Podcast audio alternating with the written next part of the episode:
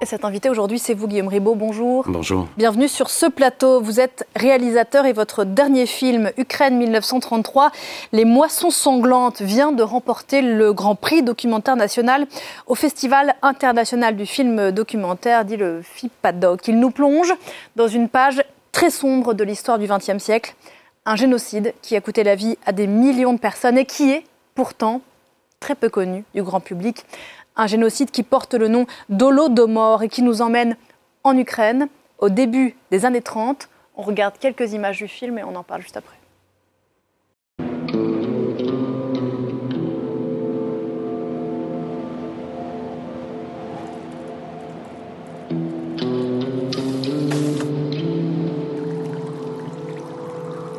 Le dégel précoce est arrivé. Kharkov semble à l'abandon.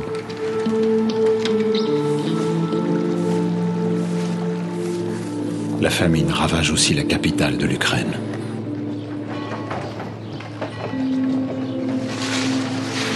La ville est quadrillée par les hommes de l'OGPO.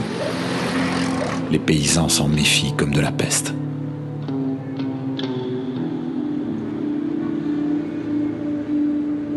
Dans les rues, je vois des milliers de paysans qui ont fui les villages pour aller chercher de la nourriture dans les villes. Ils mendient. Leurs enfants pâles tendent les mains en pleurant sur mon passage. Oncle, donne-nous du pain.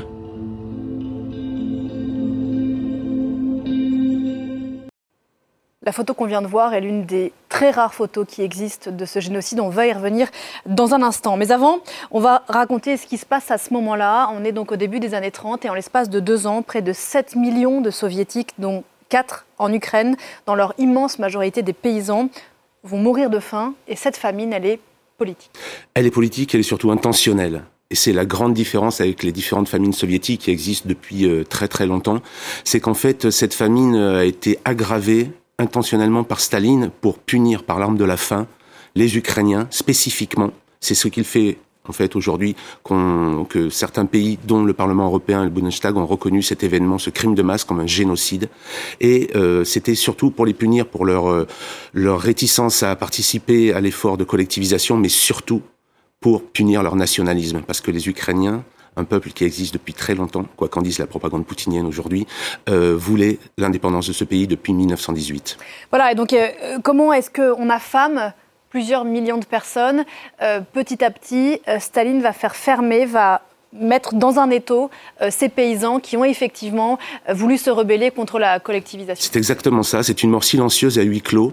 C'est-à-dire que tous les pays, les républiques du RSS ont eu à subir les collectes forcées de la collectivisation forcée des campagnes, donc des quotas toujours plus élevés euh, de grains. Mais à un moment, Staline, pour punir les Ukrainiens, en août 32, envoie des commissions plénipotentiaires à l'automne 32 pour prendre encore plus dans ces régions-là de grains. Et ensuite, à partir de janvier 1933, il décide, et c'est là on voit la gradation euh, de l'intentionnalité, il décide de saisir les semences, ce qui dans le monde paysan veut dire qu'il n'y aura pas de récolte six mois plus tard.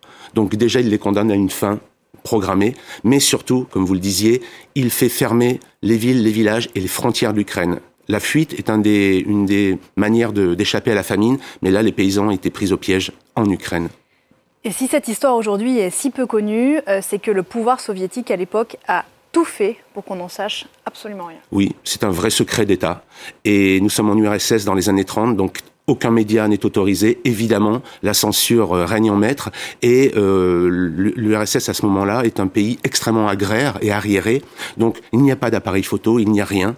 On n'a aujourd'hui que 26 photographies pour 4 millions et demi de victimes. C'est un crime de masse sans, sans image, effectivement. Euh, il faut qu'on parle un petit peu de la forme du film que vous signez, qui sera diffusé dimanche sur France 5. Vous avez travaillé, ça peut paraître un peu surprenant, sur des images de propagande soviétiques euh, que vous montez de façon à ce qu'on comprenne précisément ce qu'elles veulent montrer ce la réalité? Oui, c'est ça, parce qu'en fait, euh, euh, la dictature stalinienne a failli gagner, parce qu'un crime sans image, c'est déjà gagné presque pour eux. C'est-à-dire que l'oubli s'installe très rapidement. je n'avais que 26 photographies attestées par les historiens pour pour montrer cette famine, mais le cinéma soviétique du début du, du, siècle, des années 20-30, regorge finalement de fiction de très haut niveau plastique, mais surtout, je suis allé chercher dans le, dans la fiction tout le réel, euh, un réel qui a servi à incarner l'histoire et à incarner le, la narration du journaliste Garrett Jones. Voilà, à ce moment la discussion, effectivement, il faut parler euh, de celui qui est le fil directeur du film, qui s'appelle euh, Garrett Jones. C'est un journaliste gallois. Aujourd'hui, si on faisait un anachronisme, c'est lui. On dirait qu'il était un lanceur d'alerte ah, c'est pas, on dirait, c'était le premier vrai lanceur d'alerte du XXe siècle, qui combattait la première vraie fake news du XXe siècle, c'est-à-dire le secret d'État de la, de la famine intentionnelle en Ukraine, le Holodomor. Donc il a quitté, euh, il est allé euh, euh, d'abord à Moscou, puis il s'est rendu clandestinement en Ukraine, et petit à petit, il a fait, jusqu'au moment où il s'est fait arrêter, il est allé à la rencontre de ces Ukrainiens et il a raconté dans ses petits carnets ce qu'il voyait. Exactement, je me suis servi de ces carnets qui sont conservés aux archives nationales galloises. Incroyable. Absolument incroyable, où en fait, en tant que journaliste, on, a accès à, au direct de sa pensée, de sa prise de notes, donc c'était très fort, parce que Gary Jones, en fait, il a fait Cambridge, il est extrêmement intelligent, il parle, et c'est là un des succès de sa réussite, c'est euh, une des raisons de sa réussite, pardon, c'est que euh, il parlait euh, couramment le russe. Donc c'est pour ça qu'il arrive à fausser compagnie euh, aux autorités soviétiques en montant un petit subterfuge et en montant sur son état de, secrétaire de, l'ex-premier ministre britannique. Et il arrive dans les villages et il peut parler directement. En fait, il fait tout simplement un travail de journaliste que les journalistes de l'époque ne faisaient pas. Et encore euh, aujourd'hui, on empêche les journalistes d'aller dans certains pays du monde, sur certains, dans certains endroits. Lui, fausse compagnie et les autres journalistes restent à Moscou euh, parce que Staline les y oblige. Voilà, et quand il rentre, il, écrit ses papiers mais il va se heurter à beaucoup de choses. D'abord à un journaliste euh, américain euh, vendu à la cause de Moscou, vous allez nous le raconter dans un instant. Il va aussi se heurter euh, au contexte politique de l'époque, c'est-à-dire la montée du nazisme. Oui, et il ne faut jamais oublier que le, le monde de 1933 sort d'une crise majeure. C'est la plus grande crise économique du XXe siècle, quasiment, qui rebat toutes les cartes. Donc les pays ont absolument besoin de devises, de matières premières. De blé. de blé. Et les Russes, euh, à ce moment-là, les Soviétiques veulent vendre leur blé pour justement obtenir des devises pour mettre en place leur plan quinquennal. Blé qu'ils obtiennent donc en affamant. Euh, Exactement, en affamant les différentes républiques et surtout l'Ukraine, qui est, on le dit souvent, le, grenier à blé de, à l'époque de l'URSS. Mais encore aujourd'hui, on voit la résonance parce que les Russes vont chercher du blé en Ukraine et ils posent des problèmes même à, l'équilibre euh, mondial. donc il, ne s'agit pas non plus de trop taper, si j'ose dire, sur les Soviétiques, car en face, il y a la montée d'Hitler en Allemagne. Exactement. Euh, à ce moment-là, en fait, le monde est assez binaire. Si vous êtes contre les soviétiques, vous êtes pour les nazis. Donc les chancelleries sont assez frileuses, mais surtout, il y a vraiment le cynisme, le cynisme du, du marché, du commerce, qui fait que on ne peut pas se couper d'un marché de 140 millions de personnes et de, de leur blé. Et puis Gareth Jones se heurte à ce, ce journaliste américain qui s'appelle Walter Duranty, prix Pulitzer en 1932, euh, qui lui va écrire des contre-articles pour dire que ce que Gareth Jones euh, a documenté en Ukraine est faux. C'est ça. Vous savez, Alfred Hitchcock disait un truc très simple pour faire un bon film, faut un bon salaud.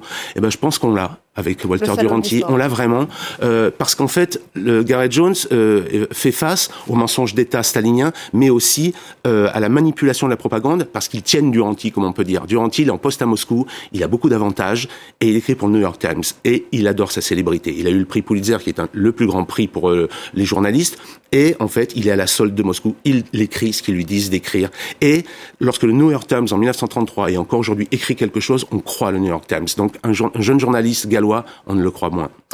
Vous avez commencé à travailler sur ce film euh, avant le déclenchement de la guerre euh, en Ukraine, celle dont on va commémorer dans un an, euh, le, dans, quelques jours, pardon, la, la, première année.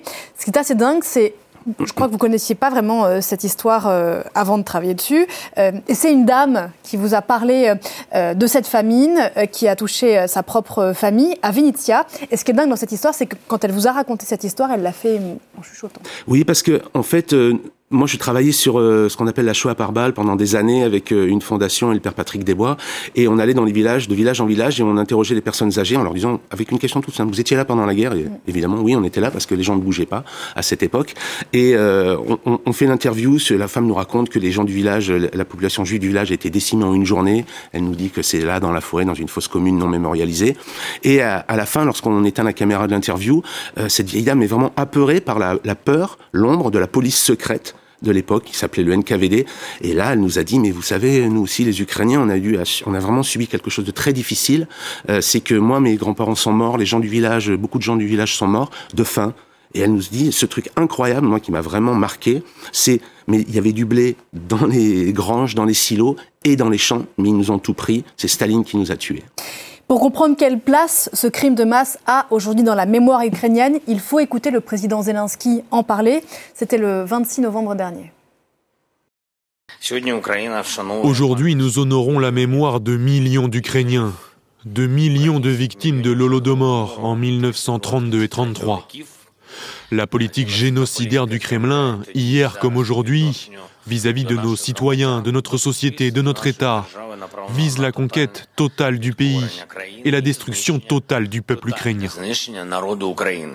Volodymyr Zelensky, il est le porteur de cette mémoire des millions d'Ukrainiens qui sont morts de faim. Il est aussi d'une certaine façon, euh, euh, enfin je vous pose la question, est-ce qu'il est l'héritier du nationalisme ukrainien qui a tenu tête à Staline euh, dans les années 20 Oui, lorsqu'on emploie le mot nationalisme, il faut le prendre dans le sens le plus positif, c'est-à-dire que c'est un peuple qui existe, qui a des frontières internationales reconnues depuis 1991. Et aujourd'hui, Volodymyr Zelensky est un homme très intelligent, qui comprend parfaitement les choses, qui connaît très bien l'histoire mais qui sait aussi, qui a compris aujourd'hui que le Holodomor était un des ciments de l'unité ukrainienne contre l'agression russe. Parce que ce qui est arrivé en 1933, beaucoup de résonances dans mon film qui n'ont pas été écrites écrites pour ça euh, sont assez troublantes en fait. L'invasion, euh, le vol des céréales, etc. La russification à l'époque. La russification de l'Ukraine et il est très simple de voir que toutes les régions d'Ukraine, les oblasts qui aujourd'hui font partie du, du, Donbass, etc., sont les zones depuis Kharkiv jusqu'au sud qui ont été le plus touchées par la famine. Et à l'époque,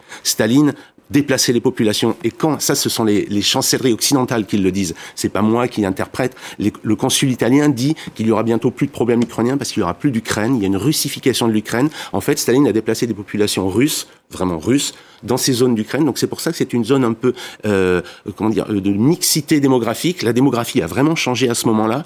C'est pour ça que l'idée propagandiste de peuple frère ne tient pas. En fait, ce sont des gens qui vivaient à côté, ça oui, avec des origines et souvent des liens familiaux, mais la famine est aussi un peu à l'origine de, cette mixité démographique. Côté russe, c'est une mémoire euh, qui euh, dérange. Non seulement on imagine qu'elle n'est pas ou peu enseignée euh, du côté de Moscou, et, par ailleurs, les, les mémorials le mémorial au pluriel, ouais, de, les mémoriaux de, cette, de ce holodomor sont systématiquement, ou ont été en tout cas détruits par les forces russes à leur arrivée en, Ukraine Exactement. En fait, en Russie, euh, plus aucun historien ne nie le nombre de victimes ou le fait qu'il y a eu une famine extrêmement forte en Ukraine. Par contre, ce qui oppose encore les Ukrainiens, les Ukrainiens, les Russes et les historiens occidentaux, c'est l'intentionnalité. Mais en Russie, pour vous dire que c'est une mémoire qui ne passe pas, par exemple dans la ville martyre de Mariupol, lorsque la ville a été conquise, rasée, ils ont fait venir des grues pour démonter tous les monuments en, l'honneur de l'Holodomor. On peut rappeler le, nombre de victimes euh, euh, Par les historiens, 4 millions et demi simplement en Ukraine. Euh, et puis on rappelle aussi, vous l'avez dit tout à l'heure, que le Parlement ukrainien, devant lequel votre film d'ailleurs a été diffusé euh, avant-hier, euh, je crois, a reconnu ce génocide, cette famine, pardon, comme un génocide. Le Parlement européen. Le Parlement européen. Parce que les Ukrainiens, eux, c'est depuis 2006 que c'est reconnu. Le Bundestag allemand et le Parlement européen, vous voyez la portée symbolique que le Bundestag allemand reconnaisse un génocide au cœur même de l'Europe après l'héritage le, de, de, de, de leurs propres leurs propres actions pendant la Seconde Guerre mondiale. Et je, moi, je, je souhaiterais que l'État français aujourd'hui aujourd'hui révise un peu sa position euh, sur ce, cette reconnaissance en tant que génocide. Ce film, donc, Les Moissons Sanglantes, sera diffusé euh, dimanche prochain euh, sur France 5. Vous le co-signez. Merci infiniment, Guillaume Ribot.